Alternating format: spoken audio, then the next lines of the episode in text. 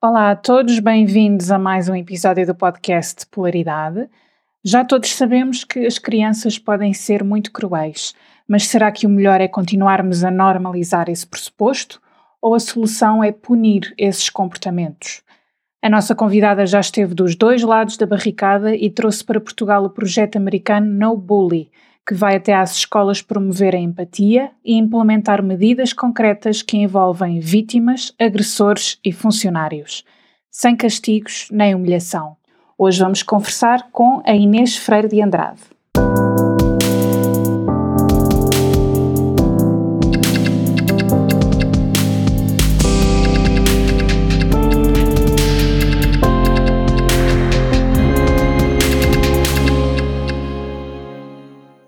Olá Inês. Olá, tudo bem? Muito obrigada por teres aceitado o nosso convite. Obrigada, eu. Olha, eu só muito recentemente é que soube da existência da associação No Bully, mas uhum. uh, ela já existe há quanto tempo? Existe há 5 anos. E é um projeto originalmente americano, é isso? Exato, sim. Começou, começou nos Estados Unidos e depois trouxemos a metodologia para cá para, para implementá-la em Portugal. Ok, e antes de explicarmos uh, mais um bocadinho sobre esta associação, vamos começar por aquilo que te levou a abraçar esta causa, anti-bullying, e para isso temos uhum. que falar do teu percurso. E eu sei que a relação com o bullying começa na primária, certo? Sim, sim. Uh, começa na primária uh, e, na verdade, eu, como, como a agressora ou a bully, uh, e, ou seja, eu a fazer bullying a um, a um colega. Começou aí um, a minha experiência em relação a este tema. Portanto, tu eras a bully e olhando para trás, o que é que achas que te levou, ou, ou esta distância já não consegues ter ideia de, de que motivações hum. é que hum. tinhas para, para esse comportamento? Uh, eu consigo ter alguma ideia, não é? Eu não, não, não sei exatamente o que é que eu sentia nessa altura, mas um, eu estava numa situação de maior vantagem social porque era bastante respeitada na minha turma, no meu contexto, e sentia-me confiante nesse contexto um, e acabava por utilizar isso para, para me sobrepor a este meu colega uh, que eu achava de alguma forma que fazia coisas erradas ou demasiado diferentes do que era suposto ou que estava de alguma forma contra a norma. Não sei exatamente porque é que fazia isso, é? mas era, era um, um bocado uma coisa inconsciente de ele está a fazer isto errado, eu tenho que, tenho que o corrigir. Era uhum. quase como se eu, eu é que soubesse o que é que era certo. Uhum. Que não, não é muito verdade, não é? Porque na altura não percebia que cada um tem, tem a sua forma de ser, de estar, de fazer as coisas mas pronto, acaba por eh, me aproveitar um bocadinho da fragilidade dele e de, de o maltratar com isso. Ok. Isto na primária, não é? E depois, no, uhum. a partir do quinto ano, tu continuas na mesma escola? Não, não, mudei de escola. Uhum. Uh, e pronto, foi uma grande mudança na minha vida porque mudei de, mudei de casa nessa altura, mudei de, de escola, não conhecia ninguém na minha turma nova e, deixei de ser assim a pessoa popular que toda a gente respeitava, toda a gente aceitava, para ser a, a outsider da turma e, e acabar por virar-se um bocado tudo contra mim aquilo que eu tinha feito antes. Né? Então tinhas colegas que te isolavam? -te... Sim, sim, ou, ou, seja, não é que eu tivesse sofrido um bullying muito direto nessa altura, não, não me chamavam nomes, nem gozavam diretamente, mas eu sentia sempre que que estava de fora, que, não, que as pessoas não, não, não gostavam de mim, que eu não me identificava com quem com os meus colegas, um, que as pessoas com quem eu me dava, que eu considerava até amigas, me tratavam de forma um bocado uh, displicente ou como se eu fosse inferior de alguma forma. Ou seja, acabava sempre por, uh, por me sentir sozinha, por me sentir pouco integrada. conectada com os uhum. meus. Exato, integrada com no meu meio de colegas. E foste continuando na mesma escola? Sim, sim, eu continuei até ao nono e na estive sempre na mesma turma, ainda pensei em mudar por causa destas questões. Uhum. Uh, não, não me integrava nem com os rapazes, nem com as raparigas, uh, não sabia muito bem onde é que me havia de encaixar ali. E noutra turma até tinha mais amigas, mas, mas depois acabei por perceber que também não eram amizades muito boas para mim, eram um bocado tóxicas. Uh, por isso, felizmente, também não, não mudei para a turma delas. Acabei por ligar mais a uma, especialmente a uma colega da minha turma que já, que já conhecia antes, mas que fui, fui me identificando mais com ela e hoje em dia é, é a minha melhor amiga, por isso uh, acabamos por ficar muito amigas. E depois fazendo amigos, amigo, uma amiga nova que também surgiu da turma, ou seja, as coisas foram um bocadinho mudando internamente e eu também abri mais a conhecer as outras pessoas e, e a dar-me com os meus colegas e a não me fechar tanto não é? no, dentro de mim, porque eu, eu, no quinto, sexto ano passava quase os intervalos todos na, na biblioteca fechada a ver filmes ou assim, porque não, não sabia com quem estar ou, o que fazer com, com os meus colegas. Mas, mas depois no sétimo, oitavo ano já, já fiquei mais sociável, já consegui integrar um bocadinho melhor. Ainda não assim 100%, mas um bocadinho melhor. Uhum. E depois no é, nono? Sim, depois do nono, o que, o que aconteceu foi um bocadinho diferente. Foi um colega que, que surgiu de novo na turma, mas que já era muito popular na escola e ele acabou por influenciar os, os meus colegas mais pronto, que tinham gostos mais semelhantes com ele a, a criar assim tipo o grupo dos populares e toda a gente que estava fora desse grupo era maltratada, era gozada, era posta de parte. E, e eu não, não, não me identificava com esse grupo, não me identificava com aquilo que eles gostavam de fazer. E acabei por, por não alinhar nessas coisas e pô-los um bocado em causa.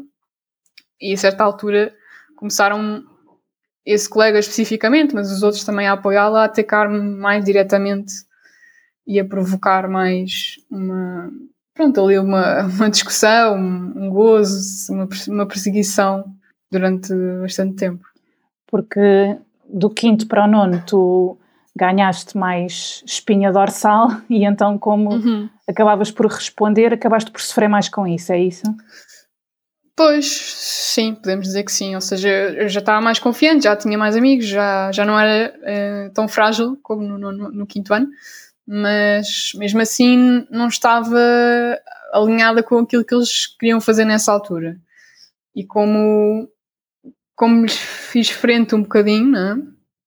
inclusive eu lembro-me de fazer frente quando ele estava a provocar um colega meu Uh, já não sei qual era o tema, mas estava a gozar com ele no meio da aula e eu, eu intervi e depois aquilo para aí para a frente começou a ser mais direcionado para mim e, e a inventar coisas para me chatear. E, e direcionado a ti houve assim uh, alguma coisa muito grave? Eu não, não chamaria muito grave, não, não acho que tenha ultrapassado um nível que me deixasse muito afetada uh, de não querer ir à escola ou, ou, de não aguentar, nunca deu esse nível. Também, pronto, eu não, não dei muito asa a isso, não dei muito espaço para isso, mas, mas podia ter corrido pior. Uh, houve algumas questões que, que eram um bocadinho desconfortáveis, uh, justamente porque nessa fase uh, da, da adolescência as questões sexuais são sempre muito ainda há pessoas que já, já iniciaram, outras pessoas uhum. que ainda não estão nem aí. Há, pronto, há aqui muitas diferenças, não é? E, e é um tema muito presente na, na vida dos jovens. E, e a partir daí surgiu um, uma certa perseguição, se queiramos chamar assim, dele, dele e outros colegas rapazes começarem a provocar-me por mensagens com propostas sexuais uh, que eu não tinha qualquer tipo de interesse, mas que eles acharam interessante uh, provocar e, e, andar ali a ver o que é que saía, o que é que resultava. E eu, na altura, até só para, para entrar na brincadeira, até disse que sim, que sim e tal, o que é que eles queriam, afinal, não sei o quê. E depois só, só saiu pior porque eles acharam que eu estava a falar a sério e então perceberam, pensaram assim, ah, agora apanhámos-la aqui nisto, já temos coisa para gozar com ela durante o ano todo. Uh, e criaram toda uma história à volta daquilo, como se eu tivesse interesse naquele meu colega, que eu queria, que eu queria fazer coisas com ele, que, eu estava completamente fora do meu interesse, mas pronto, eles acharam que sim. E, e depois era, ou seja, eu nunca tinha tido um namorado nessa altura, uhum. uh, E eles achavam tipo, ah, tu és uma desesperada e, e queres um qualquer, aquelas coisas que se diz às raparigas. Uhum. E eu na altura pensei, mas isto é tão absurdo que eu nem, nem percebo porque é que eles não estão a chatear com isto, porque era tão fora daquilo que eu pensava, do que eu sentia. Mas pronto, eles insistiam com aquilo e, e provocavam-me no meio da aula, uh, os rapazes todos a rirem-se, depois já iam dizer coisas fora, fora da turma, outras pessoas. Ou seja, eles criaram ali um, todo um, um escândalo uh, quando nada, não era baseado em nenhuma verdade, né? Mas, mas pronto, dava muito por onde falar, então eles divertiam-se. E tu nessa altura falaste com os teus pais sobre isso? Sim, sim, eu falei. Já não me lembro se especifiquei o que é que era o, o tema do gozo uhum. ou o que é que era, mas, mas disse que tinha um rapaz que estava sempre a chatear-me na escola e a ligar-me, a mandar mensagens, tudo isso. Um, pronto, eles na altura apoiaram-me, mas também não sabiam muito bem o que fazer, como responder, não é? Perguntar, ah, mas queres que eu vá falar à escola? E eu tipo, não, por favor. Uh, quer dizer, começou com 14 anos, não quero que os pais vão claro. lá falar à escola, não é? Claro. E, e, nós temos estado aqui a falar de vários episódios de bullying, quer do lado do agressor, quer do lado da vítima, mas os alunos não vão à escola sozinhos, não é? Há professores, há funcionários. Como é que, hum. como é que os professores e os funcionários lidavam com estas situações? Sim, os funcionários acho, acho que nunca foi assim muito à frente de funcionários. Isto era muito na, nas aulas mesmo. Os professores essencialmente ignoravam, porque isto aconteceu à frente várias vezes de professores, só que eu diria que eles achavam, tipo, ah, isto é uma conversa entre alunos, eu não me vou meter no assunto. Uh, e eles que se entendem, que se entendam, porque também como não eram agressões físicas, não é? Uh, eles desvalorizavam muito este tipo de, de agressões verbais. Uh, eu cheguei a falar com uma professora minha, na altura, que tinha mais confiança, e ela não rejeitou, mas também não, não se disponibilizou para ajudar. Ou seja, foi assim um bocado. Pronto, eu acho que tu consegues chafar sozinha, por isso não me vou meter nisso. Hum. Uh, depois havia também uma questão, ou seja, este meu colega uh, não era bom aluno, mas era uma pessoa, eu diria, bastante manipulador, ou seja, ele estava sempre ali num charme e numa provocação com os professores, que às vezes os professores achavam piada, não sei, e os meus colegas também achavam piada. Ou seja, ele era uma pessoa, de certa forma, sedutora uhum. na forma como ele lidava com os outros, não é? Então as pessoas não tinham muita tendência a dizer, ah, estás errado e para com isso. Era muito tipo, deixa andar. Ok. Tu já disseste que não consideras que isso tenha sido nada de muito grave para ti, que não te fez uhum. querer mudar de escola, uh, que até tinhas uh, alguma uh, personalidade para, para responder e para, para lidar com isso, mas agora que já abraçaste esta causa do, do anti-bullying, acho que todos sabemos que em alguns adolescentes esse tipo de comportamento pode ter consequências mesmo nefastas, ainda por cima, quando hum. uh, mete a sexualidade ao barulho, não é? Porquê é que tu achas Sim. que nessa altura os professores ficavam indiferentes? Uh, e hoje em dia, se calhar, também, uh, também acontece. Pois. Porquê é que achas que, achas que não sabem como é que hão de agir? Dá muito trabalho? Não querem problemas? há muitas razões, eu acho que não há uma só, não é? E depois vai depender muito das pessoas. Uh, acho que num extremo há aqueles professores tipo com a mentalidade muito antiga, muito tradicional, do quando no meu tempo também acontecia e ninguém se metia e as coisas resolviam-se. E, e, sempre que eu faço formações uh, há sempre alguém assim. Um, não acho que seja a maioria, mas, mas existe sempre. Um, por isso é os miúdos têm que se safar sozinhos e nós não temos que nos meter. E só os faz crescer e dar-lhes força, tem que se safar, pronto, aquela mentalidade muito antiga de não interferir. Eu depois fico um bocado na minha questão na minha cabeça é então para que é que os educadores servem, não é? É só para passar conhecimento teórico. Qualquer pessoa que tenha o, o papel de educar, não é? Não interferir no, nos problemas entre os alunos. Mas pronto, depois isso são concessões de cada um. um acho que há esse extremo, que é um é mais difícil de trabalhar porque temos que também trabalhar a motivação deles e as crenças associadas ao, ao bullying e este tipo de, de dinâmica entre colegas. E depois há pessoas que têm imensa motivação para ajudar e, e, realmente sentem que isto é um problema, mas não sabem como e ficam assim um bocado perdidas. Uh, sei lá, vou castigar, vou, vou repreender, vou, vou falar com eles, vou proteger a vítima andar sempre com, com ele atrás de mim, ficam assim um bocado, estamos afinal o que é que funciona, não é? E, portanto, nono ano, já percebemos uh, esta história, tu não, tu não chegaste a fazer uma queixa formal, a dizer, este colega faz-me propostas não. sexuais e os amigos uh, impulsionam, não, não. nem sei se isso existe, uma isso queixa não... formal na escola. Uh, se, sim, eu calculo ou seja, existe poder ter ido à direção, não é? Eu nunca fui falar com a direção porque eu achei que eles iam ignorar-me, achei que não era, as coisas não eram demasiado graves um, para eu fazer uma queixa.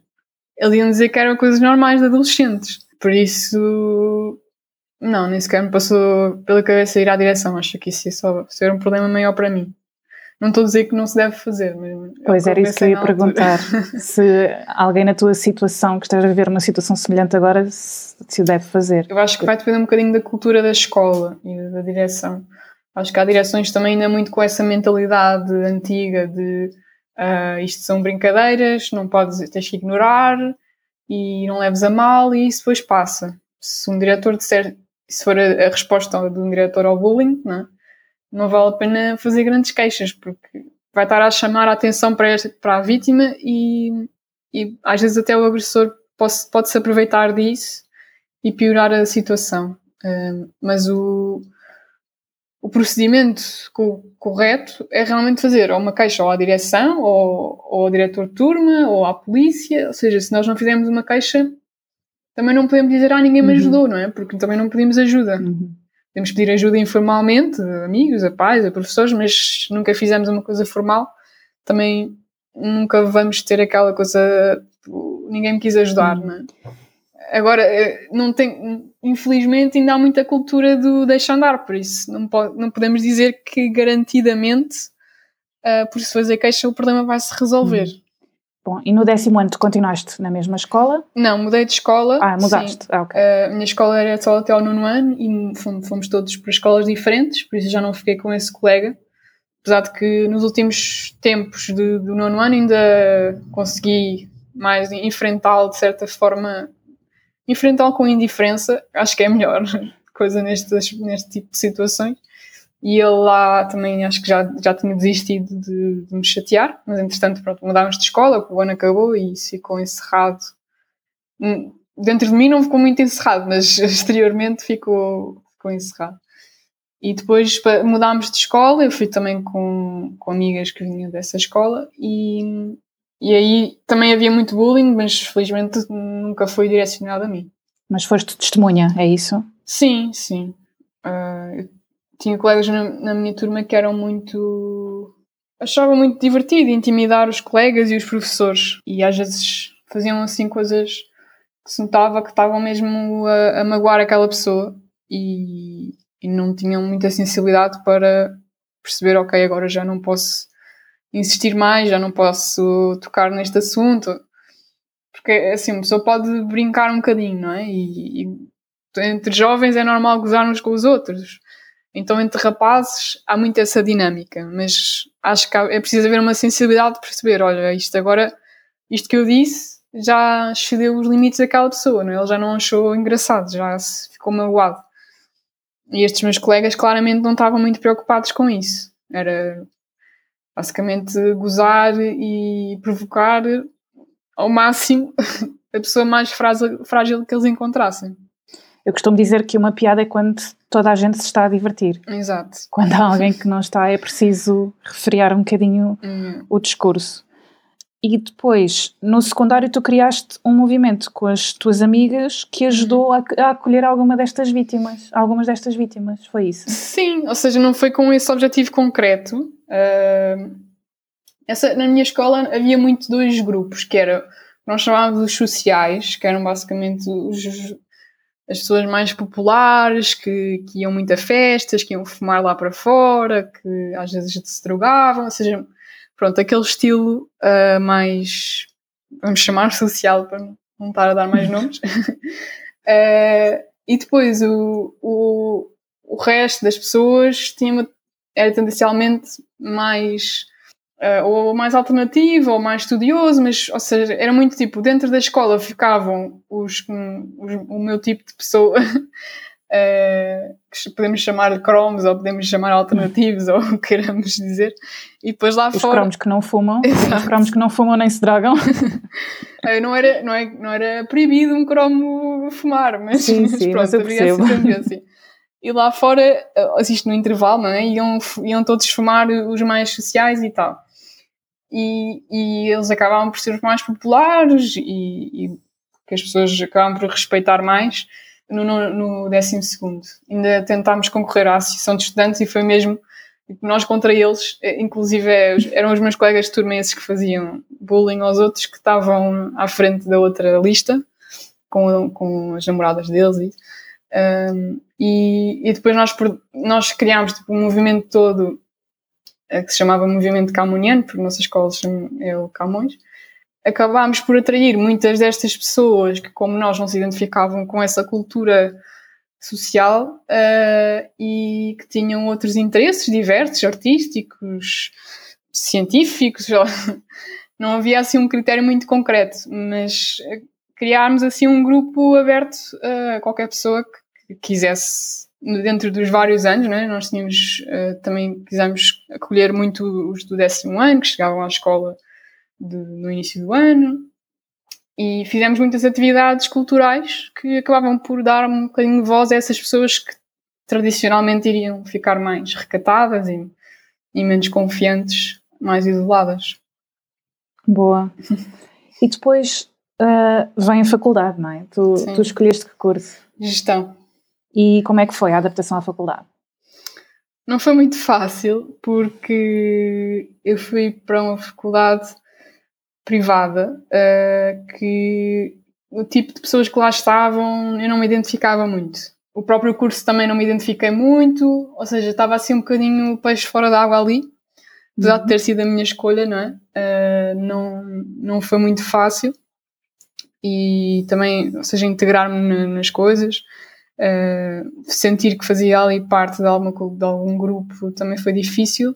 O que me ajudou foi, uh, foi um, um, um projeto de, que estava associado à Faculdade de Empreendedorismo, que na verdade tinha sido o meu primo a criar e, e que acabava por, uh, um bocadinho como o meu movimento, né, aglomerar aqui um grupo de pessoas que gostava da, da área do empreendedorismo, de fazer assim coisas diferentes, inclusive o empreendedorismo social, que também era o que eu gostava de fazer a seguir.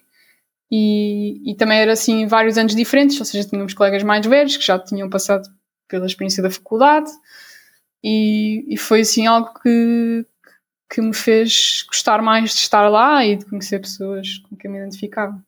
Sabes que eu acho que são esse tipo de grupos, um bocadinho à semelhança do movimento camoniano, uhum.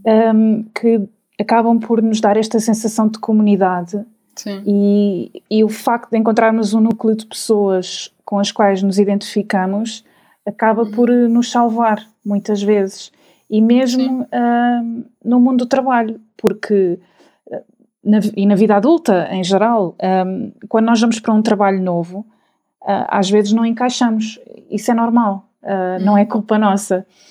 Mas se encontrarmos nem que seja uma pessoa com quem nos identificamos e pode ser o segurança que nos diz bom dia, boa tarde, pode ser a senhora do, do refeitório, uh, parece que nos sentimos salvos e, uhum. e, digo mesmo às vezes dentro da nossa própria família, porque nós não escolhemos a família. Sim. E podemos ser uns outsiders completamente e sentir-nos deslocados.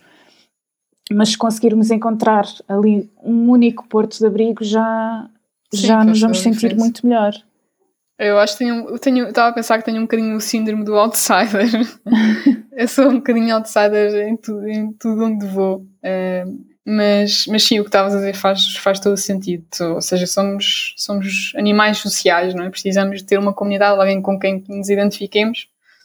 Enquanto estamos num ambiente que nos parece hostil, que não nos parece fácil de, de estar, acabamos por procurar qualquer pessoa que possa aliar-se a nós, não é? De...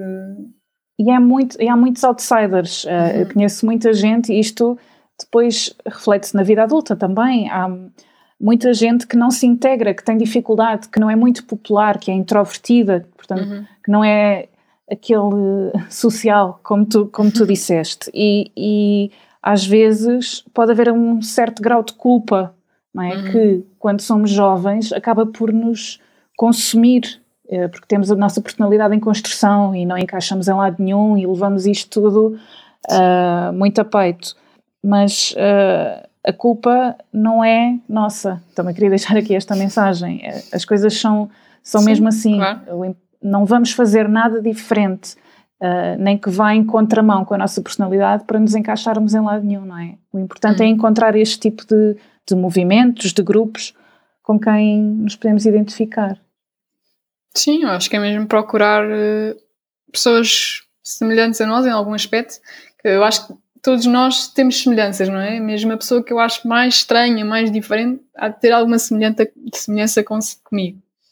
Mas se eu não me, não me sinto bem com, com o grupo onde estou, ou com qualquer sítio onde estou, hum, acho que sim, é realmente não achar que temos um problema. Pois. Mas é, realmente podemos ter alguma dificuldade social e isso também se pode trabalhar.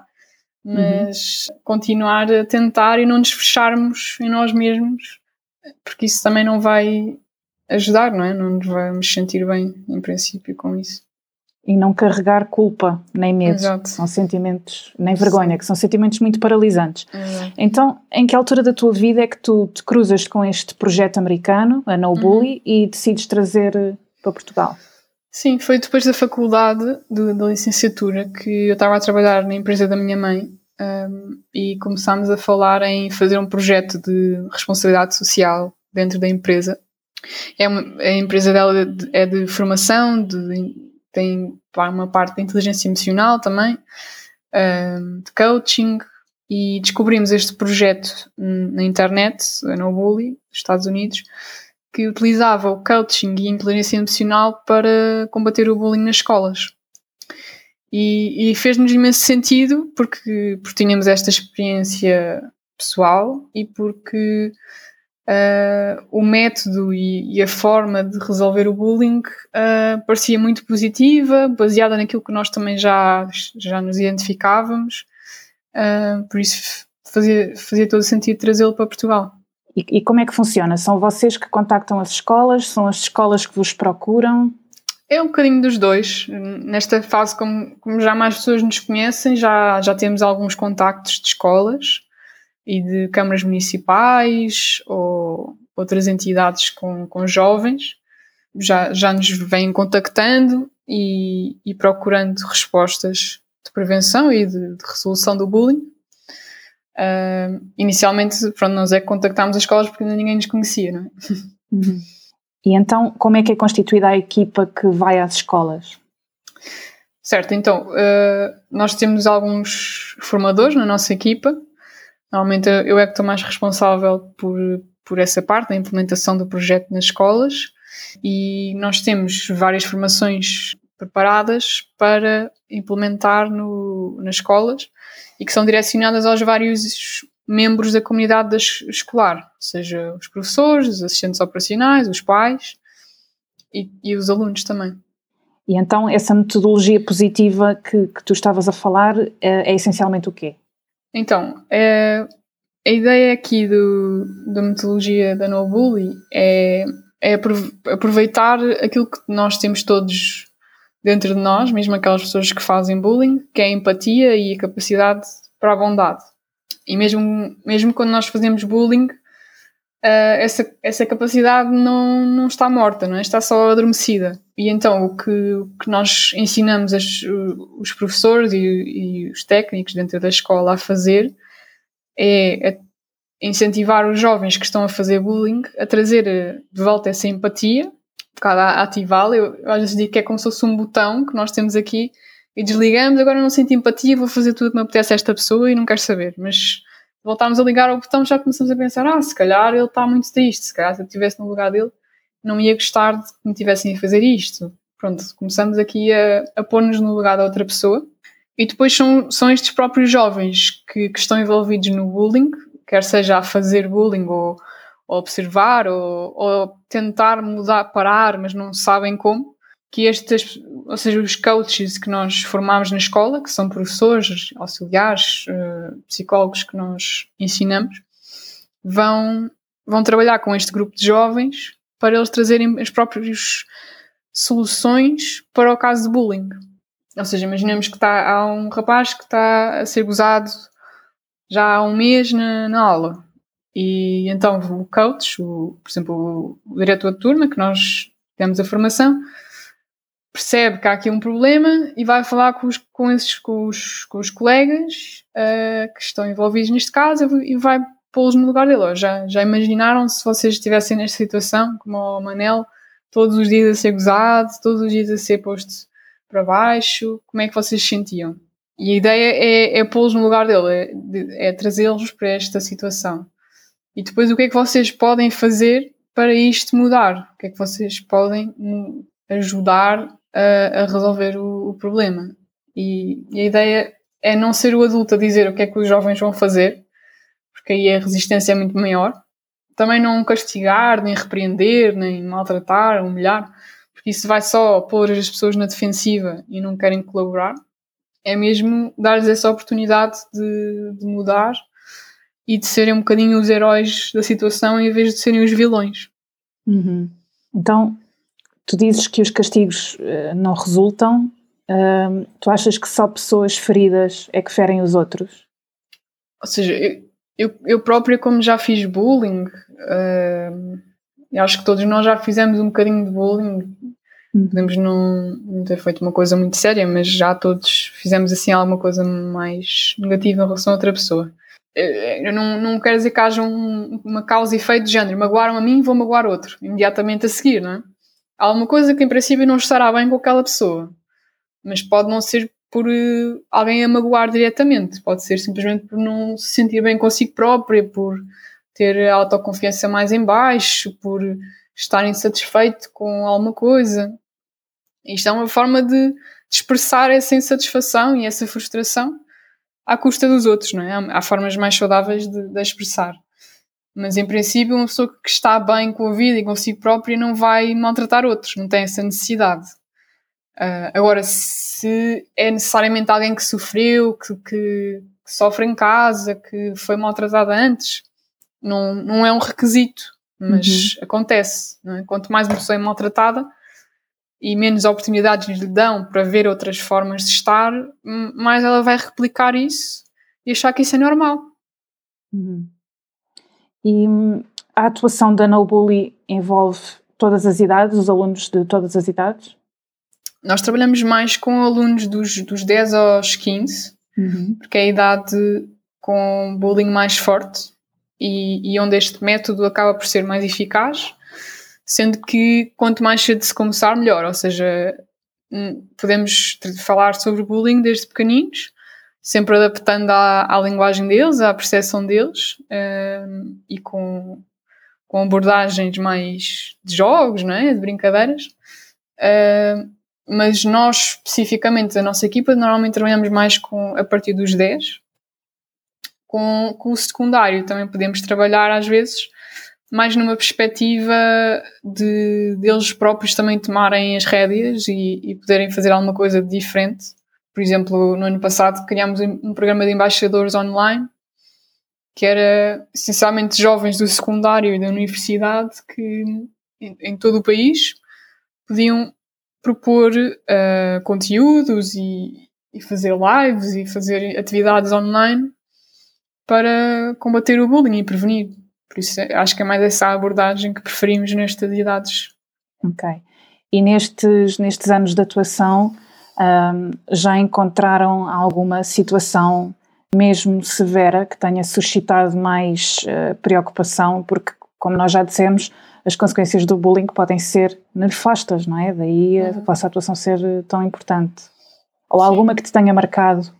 Há situações complicadas. Uh não necessariamente aquelas que nós encontramos assim, que vieram falar connosco, mas, por exemplo, agora estou-me a lembrar de uma, uma miúda de quinto ano, que nós, nós estávamos a fazer um questionário na turma dela para perceber a situação em que eles estavam de bullying, e, e ela chamou-me e perguntou-me: Ah, se, se, os, se os rapazes me tiverem tentado tocar e obrigado a fazer coisas, uh, isso também é bullying? E eu, sim. Uh, o que é que aconteceu? Ah, no quarto ano, seja, quarto ano, uh, uns rapazes, eu acho que ela contou que levaram-na para um sítio escondido e, e, tentaram que ela tentaram tocar-lhe, obrigá-la a fazer coisas que ela não queria. E eu fiquei assim, tipo, fiquei mesmo chocada por ser tão cedo, não é? Ser tão precoce e ela parecia um, tão inocentezinha, tão criança ainda, que me chocou ela estar-me a contar aquilo assim. Pronto, porque eu acho que ela nunca disse provavelmente aquilo a ninguém, ou, ou se disse, também não valorizaram muito. Eu não estava à espera dessa resposta, fiquei uh, aqui um bocado. Sim, sim, infelizmente. É, foi assim do nada, não contou isso. Olha, e que mensagem é que tu queres passar para os pais, porque à semelhança dos professores e dos funcionários, eu acho que muitos pais também uh, ficam meio perdidos, não é? Quando têm hum. o filho a fazer queixa que não querem ir à escola, que não querem, não querem ir à escola, um, se os pais vão dizer alguma coisa, talvez encontrem a mesma inércia da parte dos hum. professores e dos funcionários. Uh, o que é que, que mensagem é que queres passar uh, quando os pais enfrentam uma situação destas e não sabem o que fazer? Aqui o mais importante para os pais é, é apoiarem ao máximo os filhos. Ou seja, eles estão lá para apoiar os filhos, nunca para os pôr em causa ou desvalorizar o problema ou dizer, olha, faz de frente. Pronto, assim muito. Sem, sem se realmente preocupar com o assunto. Por isso, primeiro de tudo, é mostrar lá que estão lá para os filhos, que os apoiam, que estão disponíveis. E acho que só isso já, já é uma grande força para quem está a sofrer destes abusos. Depois, a questão de fazer queixa ou não deve ser falada com o próprio filho, não deve ser tomada uma decisão pelos adultos e depois sem dizer nada ao filho. Porque vai, se fizerem. Eu percebo que é uma tendência, tipo, eu é que sei, o meu filho é muito novo, não percebe nada disto, mas nós não, também, quando adultos, não temos a noção da realidade em que, em que o filho está na escola, não é? Por isso, o melhor é sempre, ok, o que é que achas de conversarmos com a tua professora, ou falarmos com o diretor, ou com o psicólogo? Isso, e tem que ver, ver um consentimento mínimo do, do jovem, sem, sem ser uma coisa feita por, pelas costas dele. A, a, recomendação geral é realmente fazer queixa a alguém na escola. Começa-se normalmente pelo diretor de turma, não é? Uh, e depois, se não funcionar, o psicólogo, o diretor, a direção, pronto, mas tentar falar sempre com a escola de uma forma cordial e colaborativa, não é? Não é ir lá acusar a escola de incompetência, que o meu filho está a sofrer e agora vocês é que têm culpa, porque muitas vezes eles não sabem, não é? Não vamos já pressupor que a escola não quer saber. Vamos tentar colaborar ao máximo. Uhum. E depois também tentar que os filhos tenham algumas capacidades de se defenderem sozinhos caso seja preciso, não é? porque não está sempre lá um adulto. Isto depois vai depender um bocadinho de, das idades, mas arranjar formas deles também ganharem confiança, de se saberem defender verbalmente, fisicamente. Um, também não os incentivar a, a, exponenciar a violência e a criar ali uma situação ainda pior, não é? Mas a autodefesa é essencial e ganhar confiança, ganhar amigos, ou seja, quanto mais fortes nós formos interiormente, menos impacto vai ter o bullying e, e os bullies eventualmente podem desistir por perceberem que não há ali fragilidade para eles se alimentarem. Uhum. Por isso são aqui já várias, várias já coisas várias, que, que os pais podem fazer. Ok. Uh, então, e qual é que tem sido o feedback das escolas depois das vossas intervenções? O feedback tem sido muito bom. Uh, as escolas que trabalham connosco já, já há cinco anos um, e que realmente implementaram o programa, seguem, seguem as nossas metodologias e, e as nossas indicações têm, têm tido resultados muito positivos e conseguem realmente ver uma evolução enorme em menos de um mês, numa situação que podia já ser bastante grave de bullying, e aquilo dar a volta completamente, e miúdos que se odiavam e que uh, maltratavam uh, há um mês, um mês atrás, agora são melhores amigos ou defendem o, o, a quem normalmente agrediam, ou seja, é uma mudança muito grande de atitude que, que se consegue sem, sem muito esforço, só mesmo com compreensão e com empatia e, e esta forma de, de dar também voz aos alunos e dar-lhes poder positivo. Olha, e hoje em dia é quase impossível falar de bullying sem falar de cyberbullying, não é? Tu achas uhum. que é mais difícil de detectar, mas pode ter um impacto negativo muito maior? Sim, sim. Ou seja, o impacto uh, vai depender de imensas coisas, mas é muito difícil de detectar porque os, os adultos não estão lá, não é? Não estão a ver o que é que se passa, é muito difícil supervisionar o que os jovens fazem online. Muitas vezes os pais e os professores também nem percebem muito bem o que é que se está a passar. A própria linguagem até pode não, não ser compreensível. O que é que, os, os jovens arranjam muitas formas de esconder as coisas, dos perfis secretos e sei lá, grupos secretos. Um, por isso aquilo é mesmo, ou seja, os jovens ali têm o seu reino que, que controlam tudo e os, os, adultos estão completamente fora, muitas vezes. Por isso também tem que ser os próprios jovens a, a perceber, olha, isto já está a ultrapassar os limites e, e, eu também tenho a responsabilidade de fazer alguma coisa, não são só os adultos que têm que parar o bullying, também são os jovens, não é?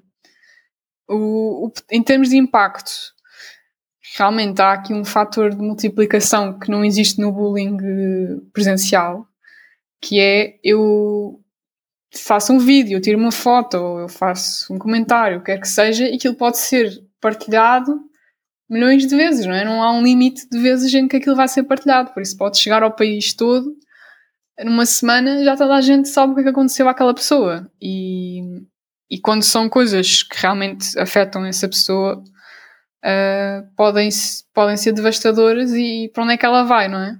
Uma coisa é mudar de escola, que acontece muitas vezes quando há casos graves de, de, bullying. Mas se toda a gente na cidade recebeu, ou no país, vou querer mudar de país, uhum. é, é, muito difícil para quem, quem é alvo desse tipo de abusos.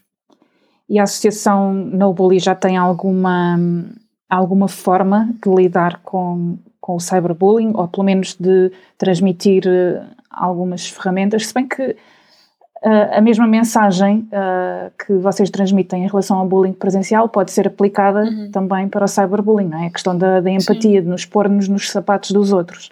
Mas com esta realidade tão premente, uh, já tem alguma intervenção específica?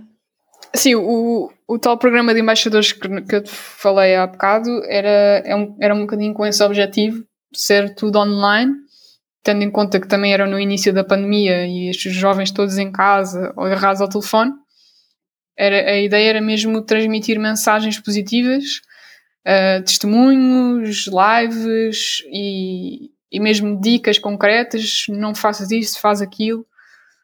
Seja, essa divulgação eu acho que é muito importante entre os jovens. Um, depois, ou seja, as próprias redes também já têm as suas formas de denúncia por exemplo, o Instagram, uma pessoa pode. aparece lá uma hipótese de denunciar aquele comentário, ou aquela foto, ou aquele perfil, ou o que é que seja. E quando nós denunciamos, aquilo desaparece dali. Por isso, já é uma forma também de haver um, algum escrutínio. Uh, e quando nós vemos uma coisa que achamos que está realmente errada, que aquilo é bullying, que, que não deve estar ali uh, naquele perfil ou onde, onde seja, nós já podemos fazer alguma coisa em relação a isso. Depois também é a própria coisa de dizer parem, não tem piada, ou, ou apagar aqueles conteúdos, ou denunciar, ou, ou bloquear a pessoa, ou seja, há imensas coisas que se podem fazer na, na nas próprias redes. Uh, e depois há assim boas práticas, ou seja, temos cuidado com a nossa privacidade, não, não responder a provocações. Por exemplo, no meu caso, aquela história que eu contei do nono ano, eu não devia ter respondido a qualquer tipo de provocação. Uhum. Uh, era, era melhor. Ou seja, não é por medo, é mesmo eu vou ignorar estas perguntas parvas que eles estão a fazer e não lhes vou dar nada para alimentar a conversa. E é sempre melhor isso do que estar ali a entrar em grandes discussões, mesmo que nós tenhamos razão. Não, não vai compensar porque eles podem sempre pegar de alguma forma. Uhum. e ser, ser um, um elemento positivo na, naquele contexto, não é? Se eu vejo que os meus colegas criaram um grupo para gozar com alguém, eu vou dizer, olha lá, mas vocês não têm vida própria, estão aqui a gozar com esta pessoa para quê? Ou qualquer que mal é que ele os fez para vocês o trarem a tratar assim, ou quer que seja que faça sentido naquele contexto, mas os próprios jovens também terem espírito crítico e dizer parem com isso porque não tem, não tem piada e não tem nada que estar a gozar. Não é? Sim, isso é muito importante, a autoiniciativa. Exato. Não estamos à espera que os adultos façam tudo, não é? Sim. Olha, e como é que podemos ajudar a Associação No Bully? Então, podem seguir o nosso Instagram, por exemplo, ou Facebook, uhum. uh, e estar atentos também ao, aos nossos conteúdos. Um, nós também estamos agora a vender t-shirts e sweats com o nosso logo Be Kind, que é assim o nosso lema, digamos. Uh, ser gentil. É? Exato, ser uhum. bondoso, gentil, como queiramos traduzir. E, e é uma mensagem positiva que, que, qualquer pessoa se pode identificar, né? que nós gostávamos também de, de, ter mais pessoas a apoiar esse, essa mensagem. Uh, e, e, depois, quem, quem tiver filhos nas escolas, ou for jovem numa escola, ou professor, ou, ou psicólogo, ou lá, qualquer coisa qualquer pessoa associada a uma escola um, pode também falar connosco e, e, para percebermos como é que poderíamos implementar estas formações na sua escola e prevenir o bullying lá. Ok. Inês, muito obrigada. Obrigada. Não só por esta conversa, mas também pelo teu espírito de iniciativa, eh, porque eu acredito que são projetos como este que depois vão acabar por formar jovens melhores, que serão adultos melhores e, portanto, a sociedade hum. onde nós estamos todos vai ser um bocadinho melhor também. Muito, muito obrigada, Inês. obrigada eu pelo convite e pelo interesse e espero que corra tudo bem também aqui no podcast. obrigada. Para saberem mais sobre a Associação No Bully Portugal, podem visitar a página nobully.pt, podem também segui-los no Instagram e no Facebook. Já sabem que o nosso Instagram é o Polaridade Podcast e podem deixar os vossos comentários, as vossas sugestões, o que quiserem. Eu volto para a semana com o Henrique. Obrigada por nos ouvirem e até para a semana.